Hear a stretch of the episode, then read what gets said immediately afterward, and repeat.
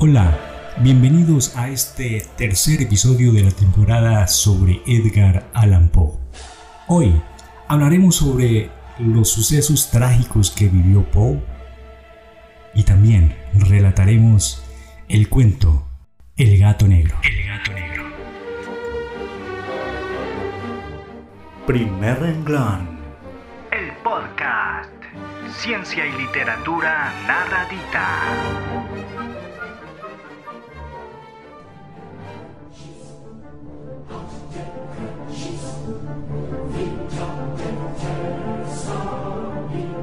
Las tragedias de Poe.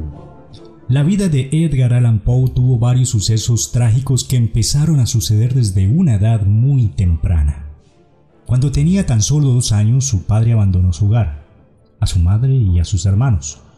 Un año después, su madre, Elizabeth Arnold, muere de tuberculosis. Dicen que dos días después de la muerte de su madre, David Poe, quien era su padre, una persona que tenía problemas de alcoholismo también muere. Poco después de la muerte de Elizabeth, Poe fue enviado a Virginia donde un comerciante de tabaco llamado John Allan, vean que él adquiere el apellido de esta persona, y su esposa francesa. Aunque creció en el hogar de su padrastro, nunca lo adoptaron legalmente. Pero es su padrastro quien tiempo después decidió pagarle la universidad para que se convirtiera en comerciante pero sin saber que el mayor interés de Poe siempre fueron las letras. Tal vez por eso tuvo una vida muy desordenada en este periodo universitario, ya que también tenía problemas de alcoholismo. Entonces, el dinero que era destinado para la universidad realmente fue gastado en fiestas y en alcohol. Cuando Poe tenía 27 años, se casó con su prima Virginia Elisa Clem, quien muere de tuberculosis cinco años después a una edad muy temprana. Algo curioso y muy relacionado al cuento del gato negro es que Poe, mientras escribía, su gatita, a quien amaba mucho, reposaba en su hombro. Y cada ronroneo de ella, él manifestaba que era como una aprobación de que su verso se encontraba bien escrito. Ahora vamos con el cuento El gato negro. El gato negro.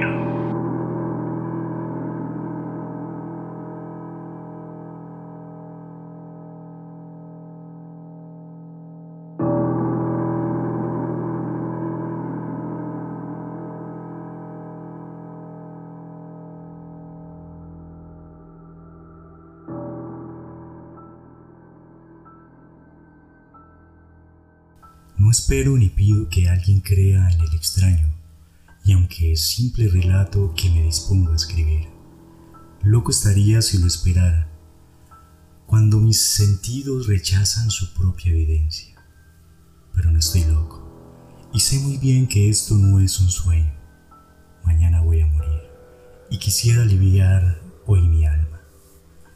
Mi propósito inmediato consiste en poner de manifiesto, simple, sucintamente y sin comentarios una serie de episodios domésticos. Las consecuencias de esos episodios me han aterrorizado, me han torturado y por fin me han destruido. Pero no intentaré explicarlos. Si para mí han sido horribles, para otros resultarán menos espantosos que baroques. Más adelante, tal vez, aparecerá alguien cuya inteligencia reduzca mis fantasmas a lugares comunes. Una inteligencia más serena, más lógica y mucho menos excitable que la mía. Capaz de ver en las circunstancias que temerosamente describiré una vulgar sucesión de causas y efectos naturales. Desde la infancia me destaqué por la docilidad y bondad de mi carácter. La ternura que abrigaba mi corazón era tan grande que llegaba a convertirme en objeto de burla para mis compañeros. Me gustaban especialmente los animales, y mis padres me permitían tener una gran variedad de ellos. Pasaba a su lado la mayor parte del tiempo y jamás me sentía más feliz que cuando les daba de comer o los acariciaba. Este rasgo de mi carácter creció conmigo y cuando llegué a la virilidad se convirtió en una de mis principales fuentes de placer. Aquellos que alguna vez han experimentado cariño hacia un perro fiel y sagaz no necesita que me moleste en explicarles la naturaleza o la intensidad de la retribución que recibía. Hay algo en el generoso y abnegado amor de un animal que llega directamente al corazón de aquel que con frecuencia ha probado la falsa amistad y la frágil fidelidad del hombre. Me casé joven y tuve la alegría de que mi esposa compartiera mis preferencias.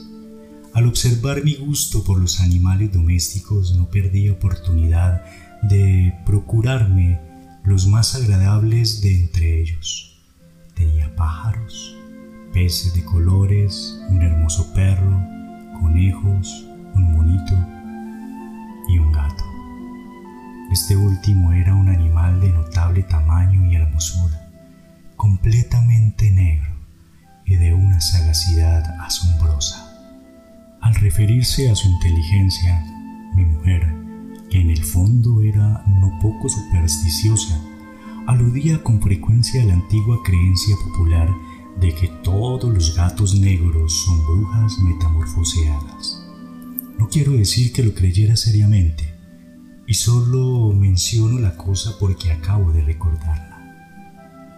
Plutón, tal era el nombre del gato, se había convertido en mi favorito y mi camarada. Solo yo le daba de comer y él me seguía por todas partes en casa. Me costaba mucho impedir que anduviera tras de mí en la calle. Nuestra amistad duró así varios años en el curso de los cuales enrojezco al confesarlo, mi temperamento y mi carácter se alteraron radicalmente por culpa del demonio.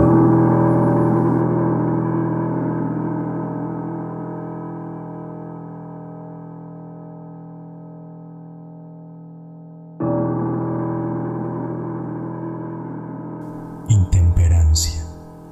Día a día me fui volviendo más melancólico, sentimientos ajenos.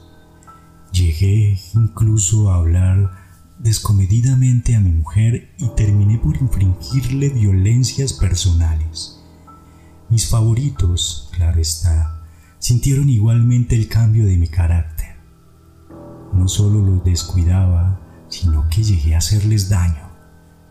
Hacia Plutón, sin embargo, conservé suficiente consideración como para abstenerme a maltratarlo, que hacía con los conejos, el mono y hasta el perro cuando por casualidad o movidos por el afecto se cruzaban en mi camino.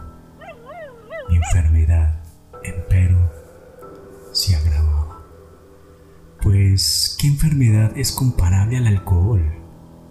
Y finalmente el mismo Plutón, que ya estaba viejo y por tanto algo enojadizo, empezó a sufrir las consecuencias de mi mal humor. Una noche, en que volví a casa completamente embriagado, después de una de mis correrías por la ciudad, me pareció que el gato evitaba mi presencia. Lo alcé en brazos, pero asustado por mi violencia, me mordió ligeramente en la mano. Al punto se apoderó de mí una furia demoníaca y ya no supe lo que hacía. Fue como si la raíz de mi alma se separara de golpe de mi cuerpo, una maldad más que diabólica alimentada por la ginebra estremeció cada fibra de mi ser. Sacando del bolsillo del chaleco un cortaplumas, lo abrí mientras sujetaba al pobre animal por el pescuezo y deliberadamente le hice saltar un ojo. Enrojezco, me abrazo, tiemblo mientras escribo tan condenable atrocidad.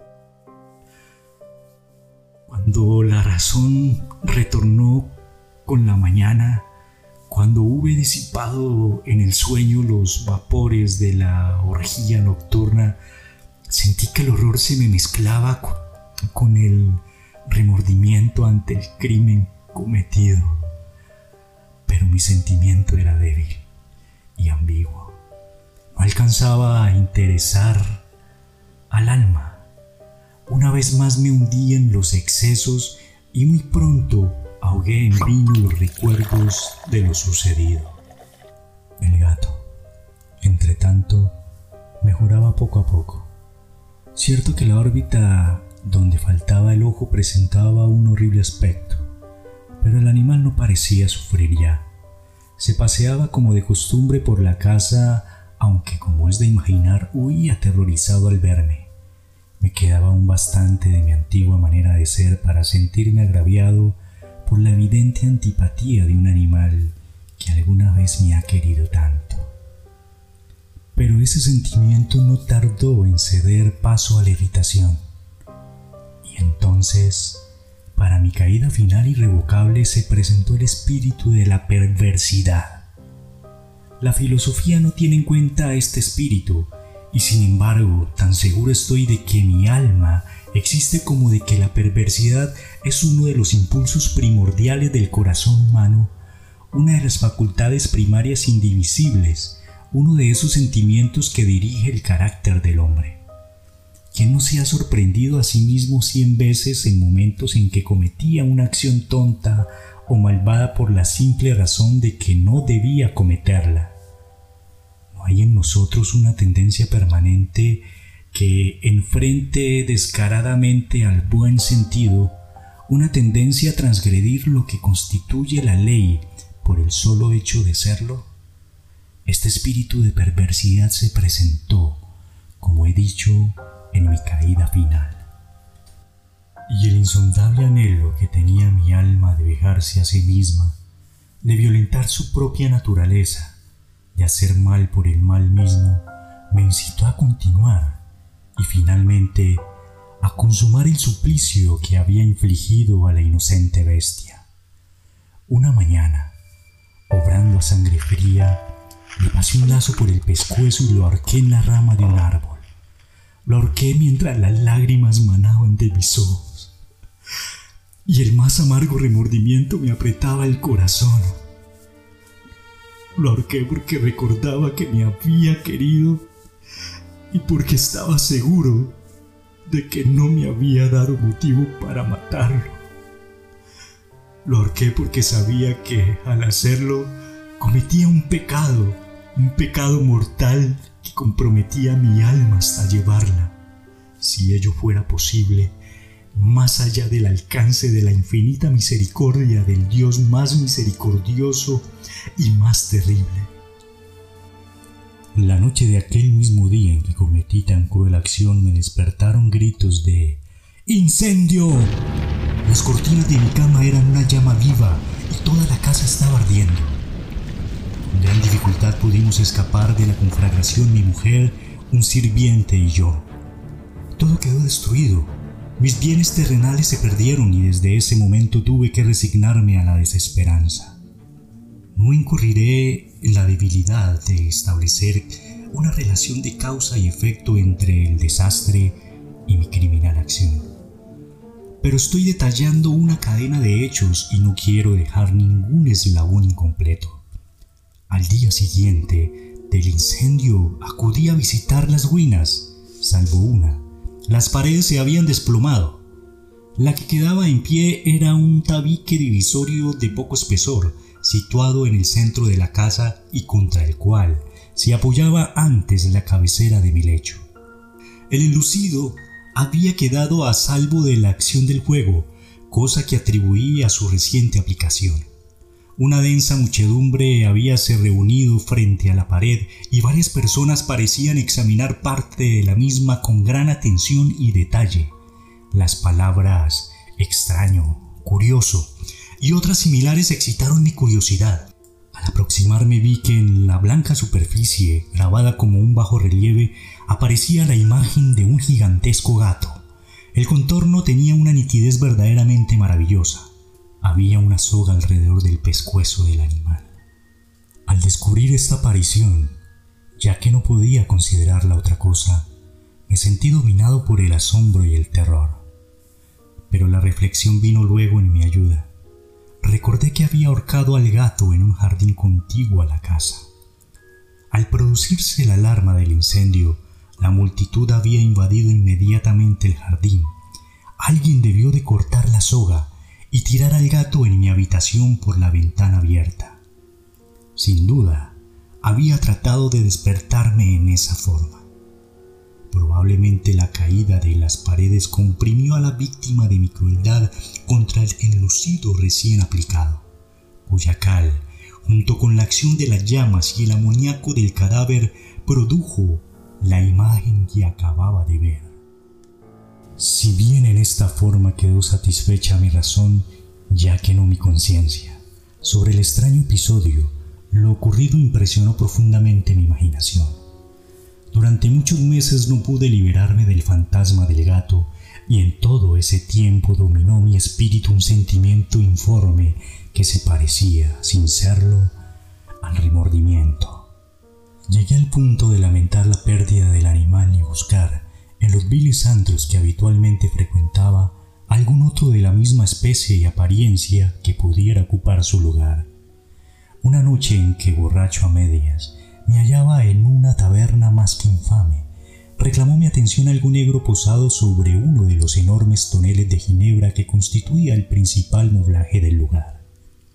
Durante algunos minutos había estado mirando dicho tonel y me sorprendió no haber advertido antes la presencia de la mancha negra en lo alto. Me aproximé y la toqué con la mano. Era un gato negro muy grande, tan grande como Plutón y absolutamente igual a este, salvo un detalle. Plutón no tenía el menor pelo blanco en el cuerpo, mientras este gato mostraba una vasta aunque indefinida mancha blanca que le cubría casi todo el pecho. Al sentirse acariciado se enderezó prontamente. Ronroneando con fuerza, se frotó contra mi mano y pareció encantado de mis atenciones.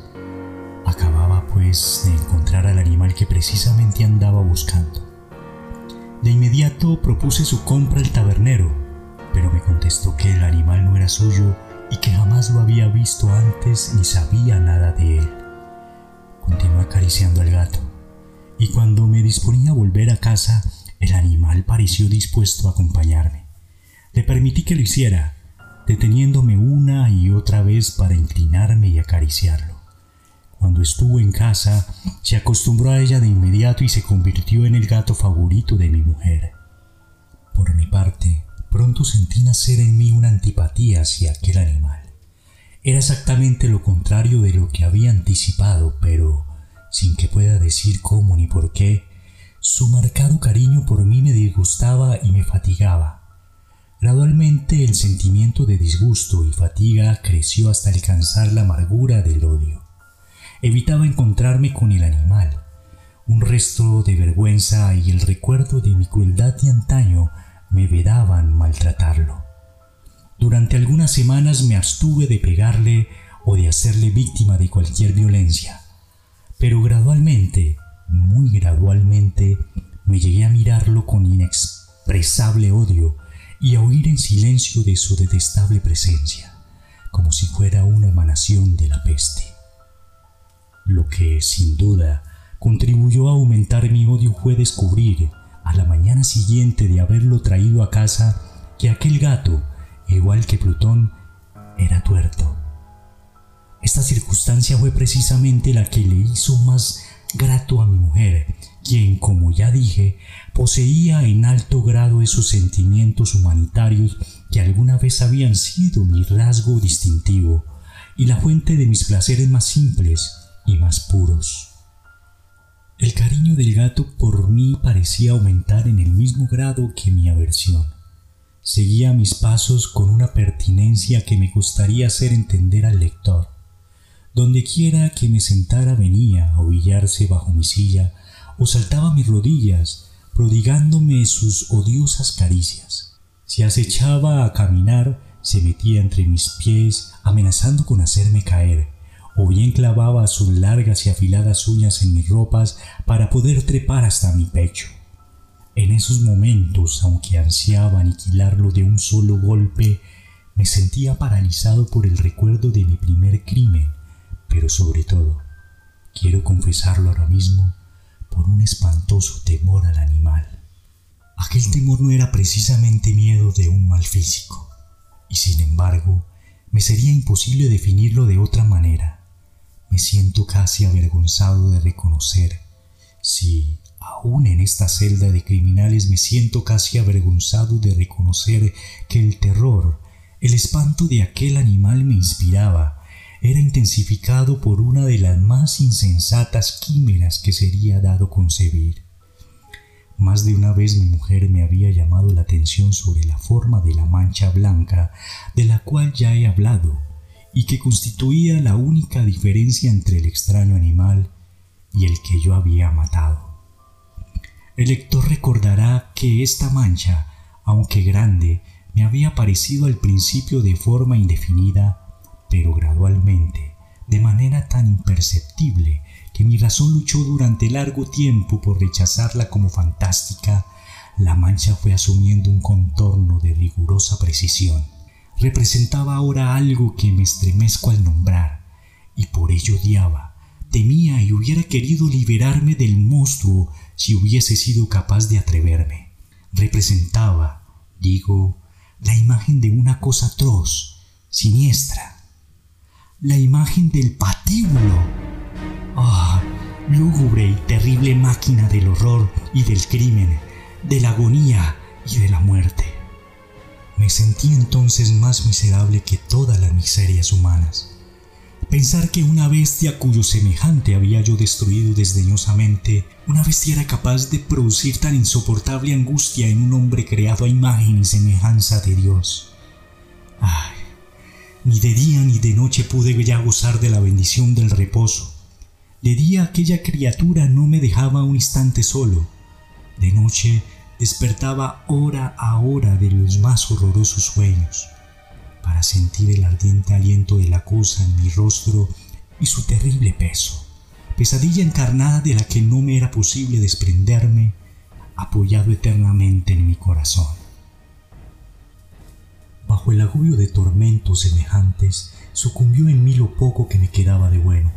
Solo los malos pensamientos disfrutaban ya de mi intimidad, los más tenebrosos, los más perversos pensamientos. La melancolía habitual de mi humor creció hasta convertirse en aborrecimiento de todo lo que me rodeaba y de la entera humanidad. Y mi pobre mujer, que de nada se quejaba, llegó a ser la habitual y paciente víctima de los repentinos y frecuentes arrebatos de ciega cólera que me abandonaba. Cierto día, para cumplir una tarea doméstica, me acompañó al sótano de la vieja casa donde nuestra pobreza nos obligaba a vivir. El gato me siguió mientras bajaba la empinada escalera y estuvo a punto de tirarme cabeza abajo, lo cual exasperó hasta la locura. Alzando un hacha y olvidando en mi rabia los pueriles temores que hasta entonces habían detenido mi mano, descargué un golpe que hubiera matado instantáneamente al animal de haberlo alcanzado. Pero la mano de mi mujer detuvo su trayectoria. Entonces, llevado por su intervención a una rabia más que demoníaca, me zafé de su brazo y le hundí el hacha en la cabeza. Sin un solo quejido, cayó muerta a mis pies. Cumplido este espantoso asesinato, me entregué al punto y con toda sangre fría la tarea de ocultar el cadáver. Sabía que era imposible sacarlo de casa tanto de día como de noche, sin correr el riesgo de que algún vecino me observara. Diversos proyectos cruzaron mi mente. Por un momento pensé en descuartizar el cuerpo y quemar los pedazos. Luego se me ocurrió cavar una tumba en el piso del sótano Pensé también si no convenía arrojar el cuerpo al pozo del patio o meterlo en un cajón, como si se tratara de una mercadería común y llamar a un mozo de cordel para que lo retirara de casa. Pero al final di con lo que me pareció el mejor expediente y decidí emparedar el cadáver en el sótano, tal como se dice que los monjes de la Edad Media empaderaban a sus víctimas. El sótano se adaptaba bien a este propósito. Sus muros eran de material poco resistente y estaban recién revocados con un mortero ordinario, que la humedad de la atmósfera no había dejado endurecer. Además, en una de las paredes se veía la saliencia de una falsa chimenea, la cual había sido rellenada y tratada de manera semejante al resto del sótano. Sin lugar a dudas, sería muy fácil sacar los ladrillos en esa parte, introducir el cadáver y tapar el agujero como antes, de manera que ninguna mirada pudiese descubrir algo sospechoso. No me equivocaba en mis cálculos. Fácilmente saqué los ladrillos con ayuda de una palanca y, luego de colocar cuidadosamente el cuerpo contra la pared interna, lo mantuve en esa posición mientras aplicaba de nuevo la mampostería en su forma original. Después de procurarme argamasa, arena y cerda, preparé un enlucido que no se distinguía del anterior y revoqué cuidadosamente el nuevo enladrillado. Concluida la tarea, me sentí seguro de que todo estaba bien la pared no mostraba la menor señal de haber sido tocada. Había barrido hasta el menor fragmento del material suelto. Miré en torno triunfante y me dije, aquí, por lo menos no he trabajado en vano. Mi paso siguiente consistió en buscar a la bestia causante de tanta desgracia, pues al final me había decidido a matarla. Si en aquel momento el gato hubiera surgido ante mí, su destino habría quedado sellado pero por lo visto, el astuto animal, alarmado por la violencia de mi primer acceso de cólera, se cuidaba de aparecer mientras no cambiara mi humor. Imposible describir o imaginar el profundo, el maravilloso alivio que la ausencia de la detestada criatura trajo a mi pecho. No se presentó aquella noche y así, por primera vez desde su llegada a la casa, pude dormir profunda y tranquilamente. Sí, pude dormir aún con el peso del crimen sobre mi alma. Pasaron el segundo y el tercer día y mi atormentador no volvía. Una vez más respiré como un hombre libre. Aterrado, el monstruo había huido de casa para siempre. Ya no volvería a contemplarlo. Gozaba de una suprema felicidad y la culpa de mi gran acción me preocupaba muy poco. Se practicaron algunas averiguaciones a las que no me costó mucho responder. Incluso hubo una perquisición en la casa pero naturalmente no se descubrió nada. Mi tranquilidad futura me parecía asegurada. Al cuarto día del asesinato, un grupo de policía se presentó inesperadamente y procedió a una nueva y rigurosa inspección. Convencido de que mi escondrijo era impenetrable, no sentí la más leve inquietud. Los oficiales me pidieron que los acompañara en su examen. No dejaron hueco ni rincón sin revisar. Al final, por tercera o cuarta vez bajaron al sótano. Lo seguí sin que me temblara un solo músculo. Mi corazón latía tranquilamente como el de aquel que duerme en la inocencia. Me pasé de un lado al otro del sótano. Había cruzado los brazos sobre el pecho y andaba tranquilamente de aquí para allá. Los policías estaban completamente satisfechos y se disponían a marcharse. La alegría de mi corazón era demasiado grande para el triunfo y confirmar doblemente mi inocencia. Caballeros, dije por fin cuando el grupo subía la escalera. Me alegro mucho de haber disipado sus sospechas. Les deseo felicidad y un poco más de cortesía. Dicho sea de paso, caballeros, esta casa está muy bien construida. En mi frenético deseo de decir alguna cosa con naturalidad, casi no me daba cuenta de mis palabras. Repito que esta es una casa de excelente construcción. Estas paredes, ya se marchan ustedes, caballeros, tienen una gran solidez. Y entonces, arrastrado por mis propias bravatas, golpeé fuertemente con el bastón que llevaba en la mano sobre la pared del enladrillado tras del cual se hallaba el cadáver de la esposa de mi corazón. Que Dios me proteja y me libre de las garras del archidemonio. Apenas había cesado el eco de mis golpes cuando una voz respondió desde dentro de la tumba. Un quejido sordo y entrecortado al comienzo, semejante al sollozar de un niño que luego creció rápidamente hasta convertirse en un largo, agudo y continuo alarido, anormal como inhumano. Un aullido, un clamor de lamentación, mitad de horror, mitad de triunfo, como solo puede haber brotado en el infierno de la garganta de los condenados en su agonía y de los demonios exultantes en la condenación. Hablar de lo que pensé en ese momento sería locura. Presa del vértigo, fui tambaleándome hasta la pared opuesta. Por un instante el, el grupo de hombres en la escalera quedó paralizado por el terror. Luego una docena de robustos brazos atacaron la pared que cayó de una pieza. El cadáver, ya muy corrompido y manchado de sangre coagulada, apareció de pie ante los ojos de los espectadores. Sobre su cabeza, con la roja boca abierta y el único ojo como de juego, estaba agazapada la horrible bestia cuya astucia me había inducido al asesinato y cuya voz delatora me entregaba el verdugo. Había emparedado al monstruo en la tumba.